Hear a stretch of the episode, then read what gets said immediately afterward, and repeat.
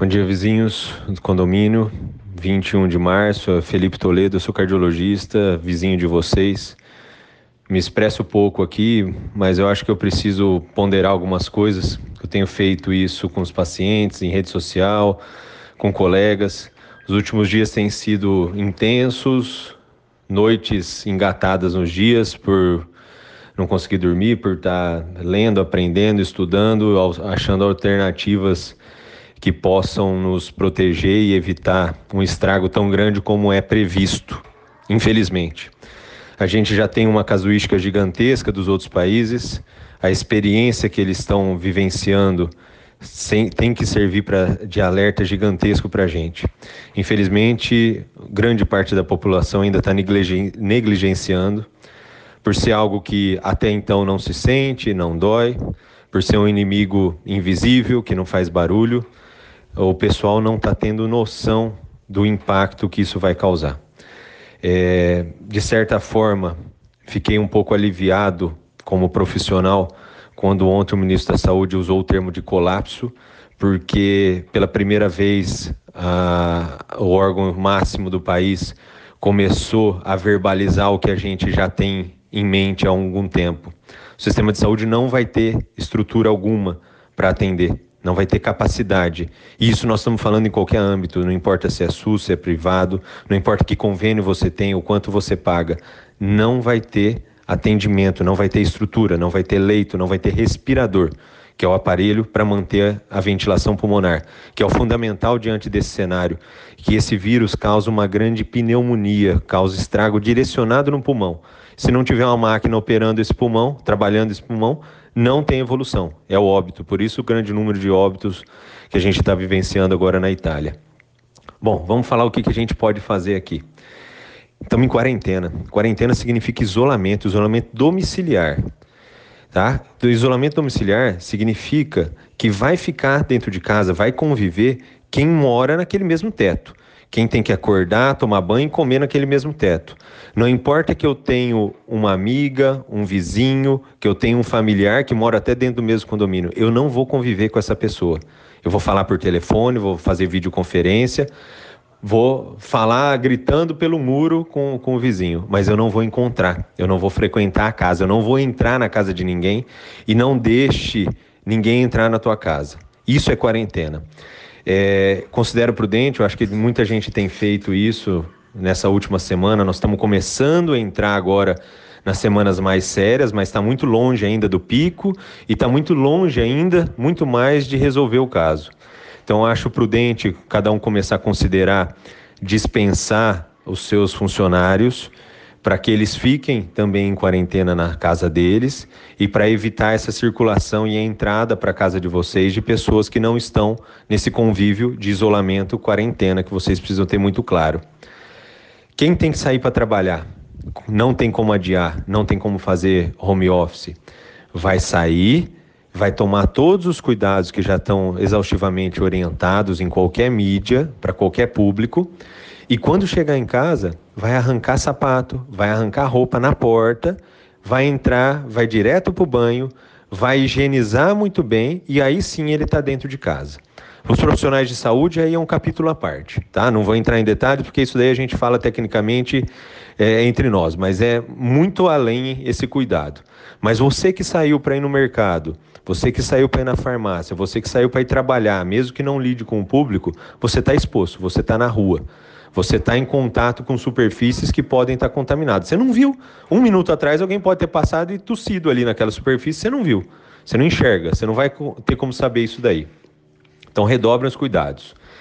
Isolamento é, é um período difícil, é um período para manter a sanidade mental e física. Se alimentem bem, durmam na medida do possível, e aí eu vou falar por mim que está terrível isso. Façam, tentem manter uma rotina de atividade física, tentem manter uma rotina de, de estudo, o máximo possível parecido com o que você fazia. Orientem as crianças, os adolescentes. Infelizmente, eu ainda tenho visto, especialmente adolescentes, em grupos, em duplas, em trios ou em bandos, como eles gostam de andar. Não é para acontecer. Você está lá isoladinho, protegido na tua casa, tua casa fechada, recomendando todo mundo, gravando vídeo na rede social, mas tem um adolescente da tua casa que está andando por aí, indo na casa dos amigos, está em risco de trazer doença para casa ou levar de casa para fora, porque você não vai saber. Grande parte da população vai ser assintomática ou vai ter sintoma muito bobo e você não vai conseguir diferenciar. Não vai ser feito teste para a grande maioria. Os testes para saber se oh, está co contaminado pelo coronavírus ou não vão ser feitos para aqueles que estão em estado grave, então estão lá no hospital, ou para o profissional de saúde que teve sintoma e aí ele precisa saber: estou contaminado? Preciso me afastar, não posso trabalhar. Não estou contaminado? Posso continuar trabalhando. Vai ser reservado para isso, porque não tem teste para todo mundo. Não fiquem doentes. E aí, não fiquem doentes inclui tudo, tá? Mantenham uma boa saúde, mantenham bons hábitos. Os hospitais vão estar tá abarrotados, vão estar tá sem recurso algum para atender o pessoal do coronavírus. Imagina para atender o restante. Então agora é hora de usar todo o esforço, o que eu posso fazer, os meus hábitos, meu estilo de vida e inclusive a minha fé, independente de qualquer religião, para manter o meu corpo bom, para torcer, fazer o máximo para que eu não precise de atendimento hospitalar. Isso vai fazer grande diferença. Quanto menos gente precisar em um hospital por qualquer motivo, melhor. Por isso a gente tem mantido, tem algumas especialidades, no meu caso a cardiologia, eu não posso desassistir aos pacientes. Se eu deixo de atender um paciente em consultório que tem uma insuficiência cardíaca, tem uma arritmia grave, tem artérias entupidas, esse paciente vai precisar ir para o hospital. Se eu não atendê-lo, não medicá-lo, se eu não deixá-lo bem estável, bem controlado. E aí lá no hospital, ele vai ser mais um ocupando leito, ele vai ser mais um com risco de infecção, e se esse cara infectar, esse é o cara que morre. Então a gente tem que ter muito cuidado. Isolem os seus, os seus idosos, mas não esqueçam de deixar o restante da população em casa. Pensem no fator secretárias, funcionários. Vou estender até essa dica aqui para a diretoria de ter planos estratégicos para portaria, para recepção. Nós vamos começar a ter baixas, baixas, seja porque o paciente está afastado, está em isolamento, ou seja porque ele adoeceu, está grave, está internado, ou até mesmo óbitos. E isso vai durar por meses. Então a gente não sabe se amanhã ou depois o funcionário fulano ali da que faz a nossa segurança ele vai estar ali.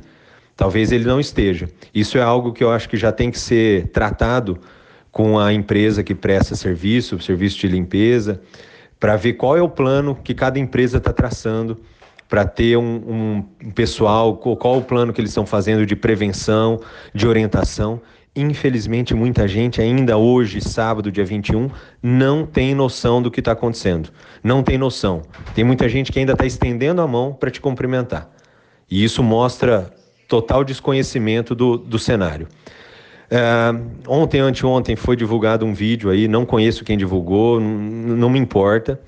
Eu não tinha assistido, confesso. Hoje eu recebi da minha cunhada, no grupo de família, daquelas crianças agonizando com insuficiência respiratória.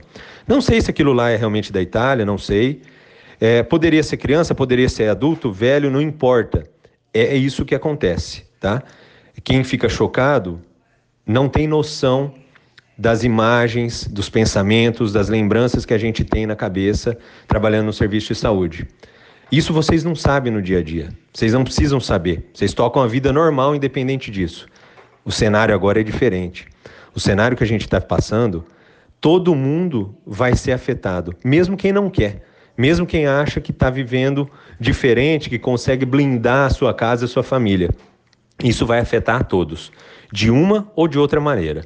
Não vou nem partir para o cenário econômico, não vamos entrar nesse aspecto, mas eu peço redobrem o cuidado, sejam metódicos, ouçam, leiam, estudem. Tem muita informação, entre internet e não é, não vai correndo atrás de fake news, de noticiário. Entra em, em instituições, em páginas que têm respaldo, tem informação técnica boa, dirigida para profissional, claro, com certeza, uma enxurrada, mas também adaptada para leigo, para que vocês entendam. Tirem dúvidas, Não, não brigue. Agora falando de grupo aqui de condomínio, não fiquem brigando, não fiquem discutindo, não percam tempo com isso. É isolamento em casa. Cuidem muito bem da sua família, cuidem de vocês e leve, pulverize essa mensagem de proteção, de se cuidar, de segurança o máximo possível. Tem muita gente que ainda não sabe. A gente pensa que aquela pessoa está instruída e não está. Então não custa. Gaste tempo com isso mesmo. Dedique para orientar as pessoas. Um abraço, se cuidem. Vamos ver como que a gente passa por isso. Até mais.